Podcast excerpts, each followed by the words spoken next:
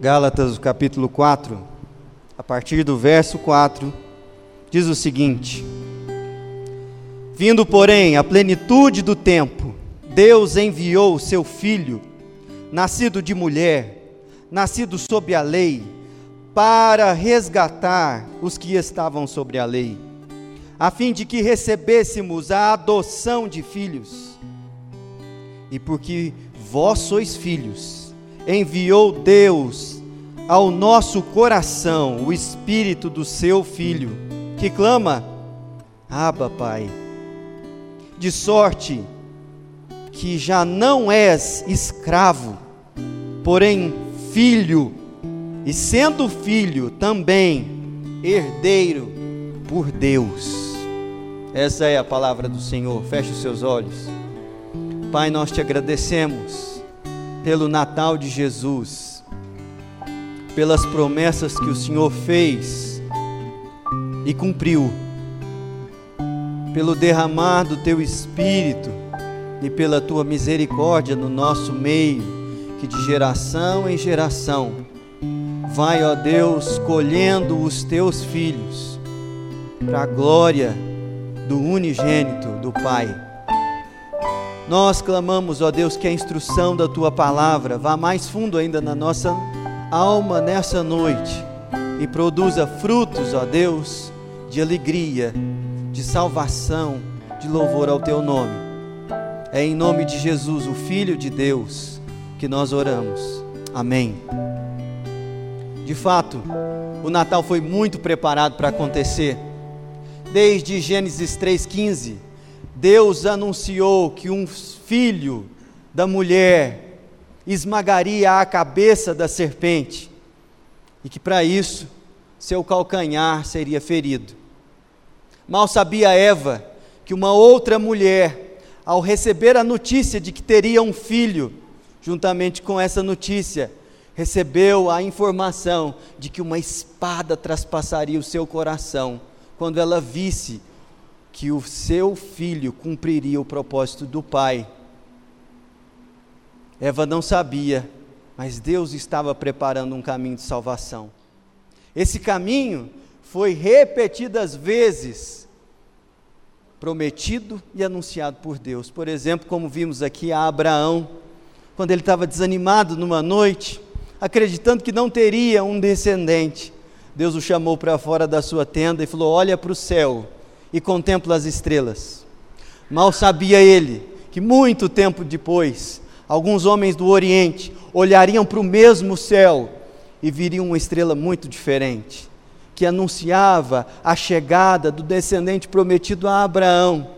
E Abraão pensando que era Isaac, o cordeiro que foi levantado em substituição ao seu filho, foi anunciado no Sinai e concretizado em Jerusalém. Davi recebeu também promessas da parte de Deus que um descendente seu iria levar adiante a dinastia de Judá.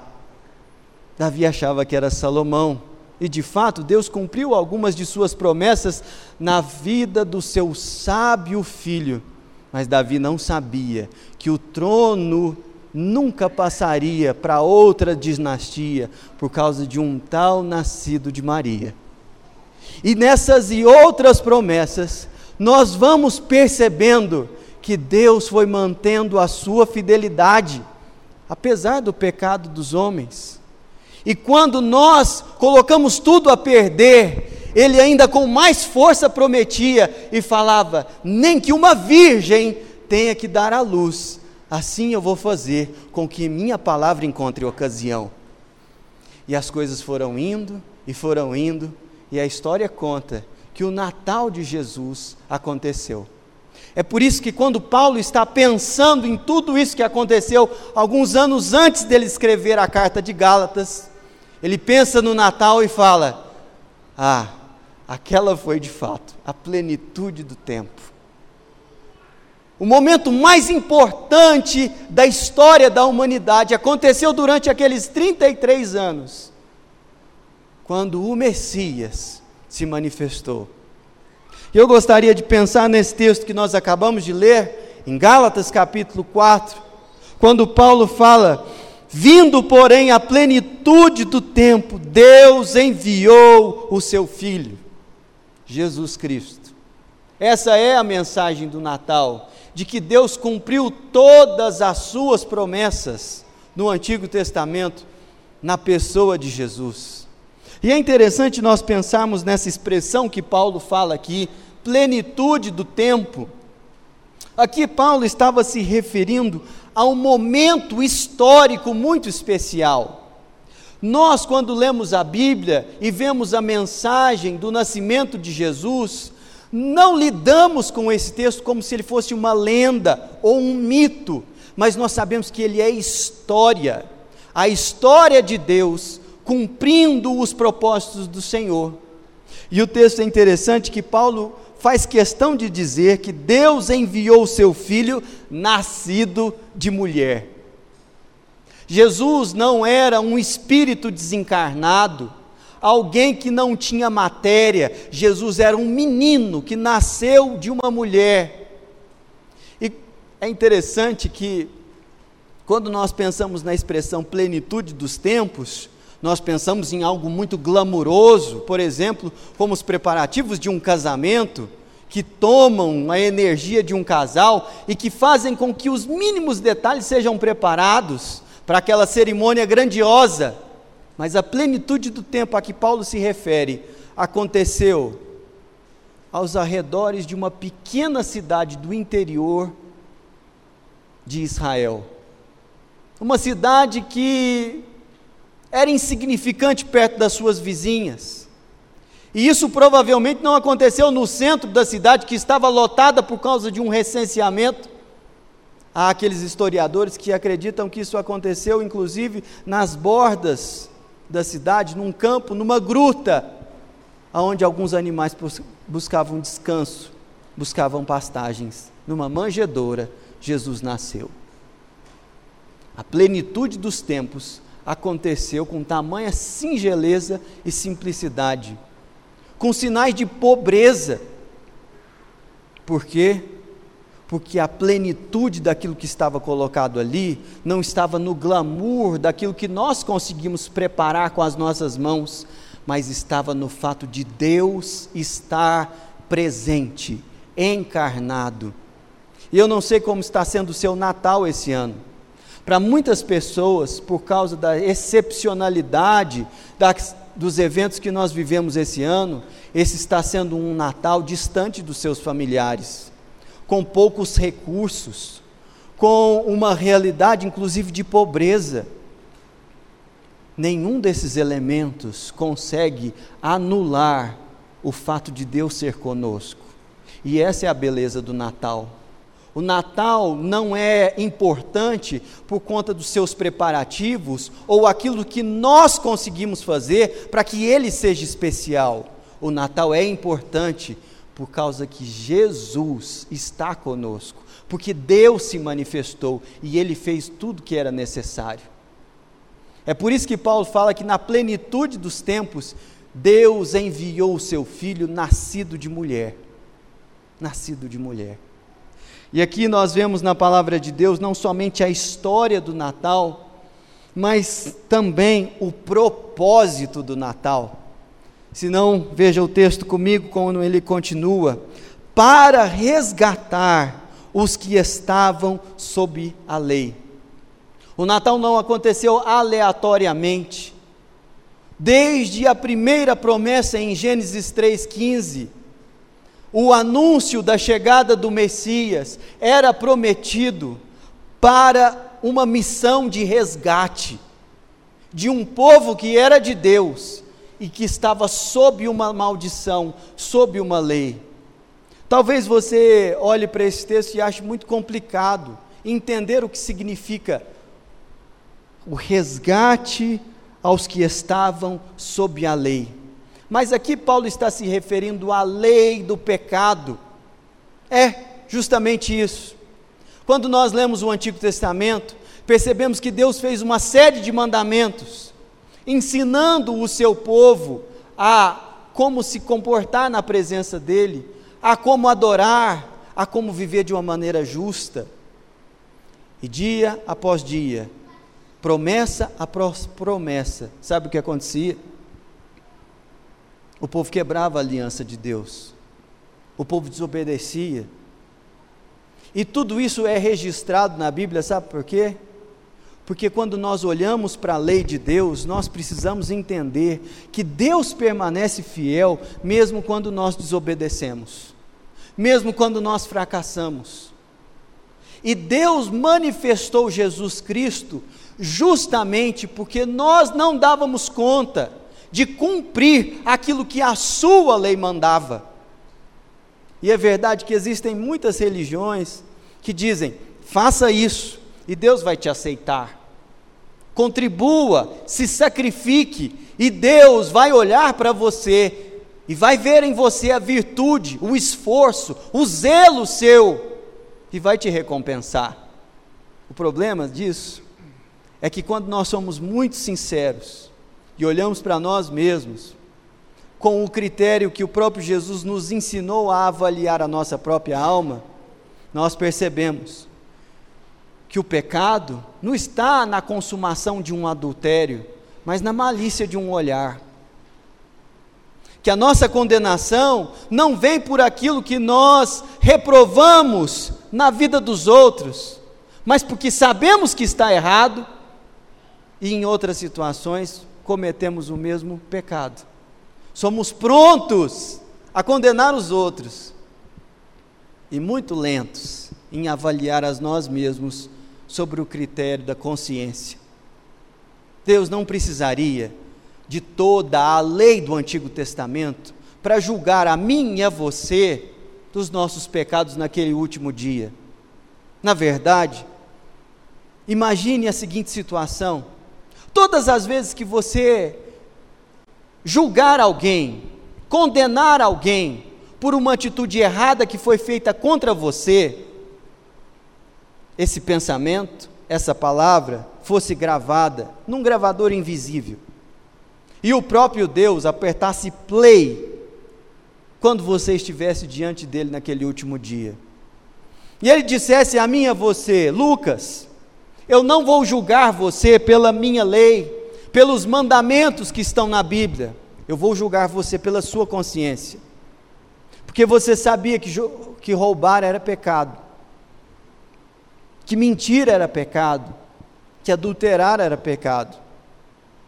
Você condenou essas pessoas quando elas fizeram isso. Mas veja essa situação. Veja esse episódio da sua história. Olhe para esse dia infeliz.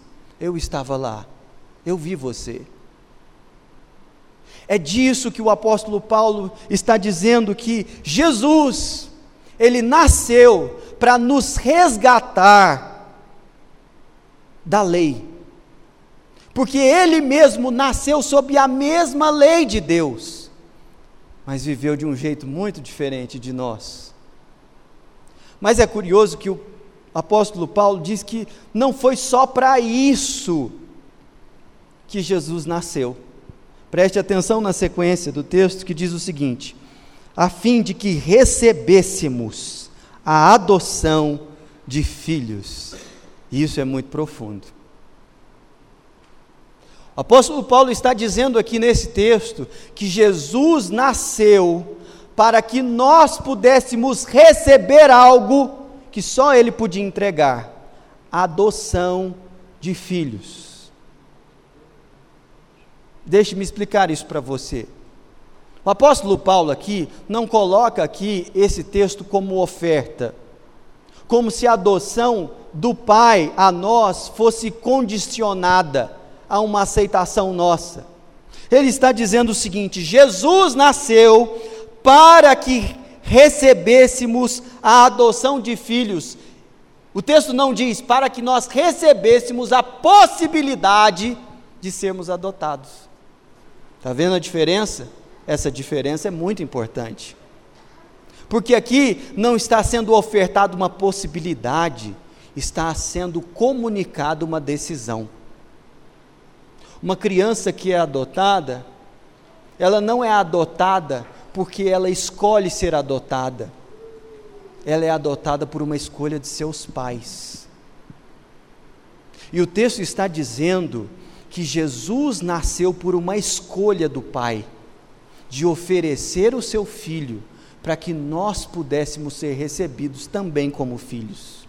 Isso é muito profundo, meus irmãos. Deus decidiu nos adotar e para isso ele estava disposto a entregar o seu único filho. Porque Deus não tem filhos imundos e injustos como eu e como você. E para nos limpar do nosso pecado, um de nós precisava ser perfeito. Como nenhum de nós é isso, o próprio Deus enviou o seu filho para cumprir a lei e nos adotar. Aqui não há uma possibilidade de que aqueles a quem Jesus salvou não sejam adotados pelo Pai. Aqui há uma afirmação: Jesus morreu para que nós recebêssemos adoção. Por fim, nós percebemos aqui não somente a história do Natal, como também o propósito do Natal, mas está aqui a relevância do Natal para nós hoje. Porque se a história do Natal foi anunciada nas profecias do Antigo Testamento e cumprido no Evangelho, em Maria, em José e em Jesus, e se o propósito do Natal foi justamente para que Jesus, nascendo sob a lei, nos redimisse dessa condição de condenados e nos entregasse à adoção de filhos, a relevância do Natal está no, na última parte do texto que nós lemos quando o apóstolo Paulo diz: E porque vós sois, veja, está no presente, vós sois filhos, enviou Deus ao nosso coração o espírito do seu filho que clama: Abba, Pai. Veja, o apóstolo Paulo está entendendo aqui, junto conosco, de que essa condição de filhos não é para frente, para o futuro, para depois do julgamento final, é para agora. E no tempo que se chama hoje, Deus derramou o seu espírito sobre os seus filhos, para que uma coisa muito, muito importante acontecesse. Nós tenhamos a experiência do sentimento de sermos amados por Deus. Eu não sei como foi a sua infância e qual é o exemplo de pai que você carrega. Certamente seu pai foi um pecador. E por mais que ele fosse um homem temente a Deus, como o meu pai é, seu pai pecou contra Deus e contra você. Da mesma forma que eu peco na educação dos meus filhos, excedo, sou omisso, em várias ocasiões, vejo neles aquilo que gostaria de evitar em mim, mas percebo também que eles aprenderam comigo o vão procedimento que eu leguei a eles. Mas a Bíblia fala de um outro Pai, um Pai que derrama o seu Espírito sobre nós, e por causa de Jesus Cristo, produz na nossa alma algo que só uma criança que sabe que é amada pode fazer. Falar papai daquele jeito que derrete o coração da gente.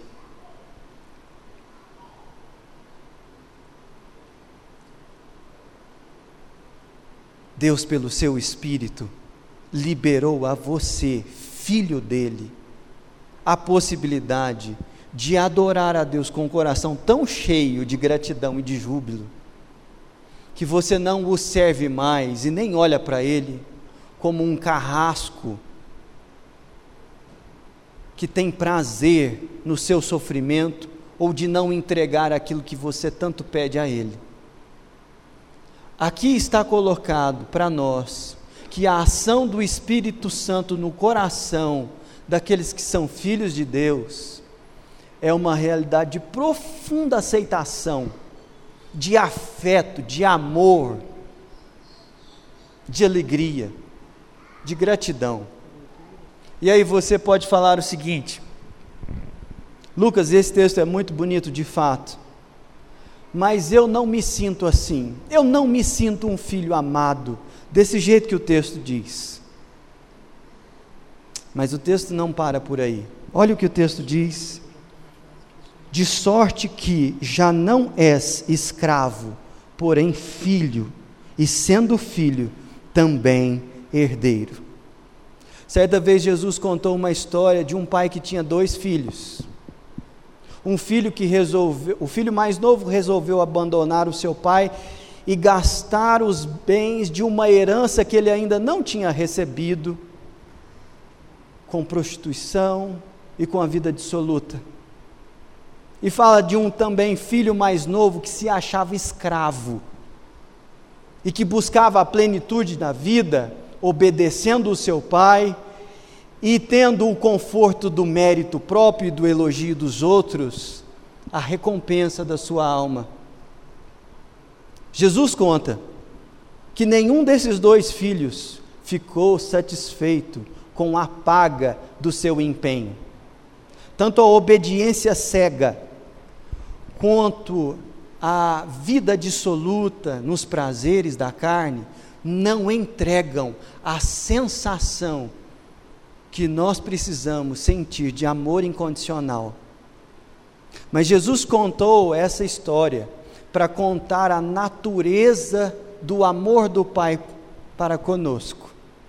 Ele contou essa história para que pessoas que vivem uma vida de pecado e de profunda devassidão saibam que há um Pai que as ama e que aguarda o seu retorno, não para humilhá-las, não para causar vexame nelas, mas para recebê-las, colocar-lhes um anel no dedo, tirar os trapos de imundícia, colocar uma roupa de honra e dar uma festa, porque esse filho estava morto e reviveu, estava perdido e foi achado.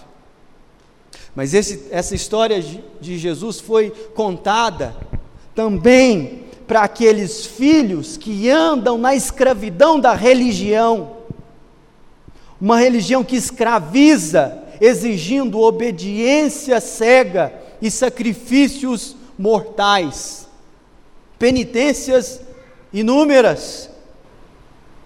Que há um Pai que compartilhou o seu maior tesouro conosco que virou para nós e falou: Filho, tudo que eu tenho é seu, você sempre está comigo.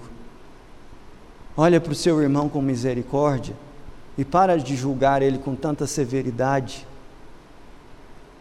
porque a religião sem Jesus escraviza, mas o Pai do nosso Senhor Jesus Cristo nos fez filhos e nos fez herdeiros. Deus trouxe você aqui nessa noite e fez com que você tivesse acesso a essa mensagem para lembrar que você não é escravo mais por causa do Natal. Porque na plenitude dos tempos, Deus enviou o seu filho, nascido de mulher, nascido sob a lei, para que nós pudéssemos ter vida eterna. Renove a sua aliança com Deus. Renove o seu compromisso com Ele. Talvez você nunca tenha feito essa oração, mas entregue-se a Jesus. Os prazeres da carne não podem entregar aquilo que a sua alma precisa. Religiosidade sacrificial não é aquilo que Deus espera de você. Jesus Cristo é o Filho de Deus. E eu e você podemos ser filhos mais novos adotados. Ó oh, Pai Celeste, muito obrigado, porque celebrar o Natal sob a perspectiva de que somos filhos do Senhor, adotados em Cristo Jesus, faz todo sentido. Porque não é por causa da árvore de Natal ou de qualquer símbolo que nos faz lembrar que o verdadeiro Natal é aquele que faz com que Cristo nasça em nossos corações faça diferença na nossa vida, não só em dezembro, mas todos os dias do ano, todos os dias da nossa vida. Nós queremos te agradecer, porque essas coisas não foram reveladas a poderosos, sábios, mas foram reveladas àqueles que humildemente se entregaram a obra regeneradora do teu Santo Espírito, reconhecendo que somos pecadores, que nada podemos fazer, e por isso nós nos alegramos no Senhor. Nós nos alegramos como corpo vivo de Cristo, com aqueles que foram lavados no precioso sangue de Jesus. Assim nós rogamos que o Senhor nos abençoe. Que a bênção do Deus Pai, Filho e Espírito Santo seja sobre vós, povo de Deus, comprado com preço, adotados no amor de Cristo, hoje e sempre. Amém.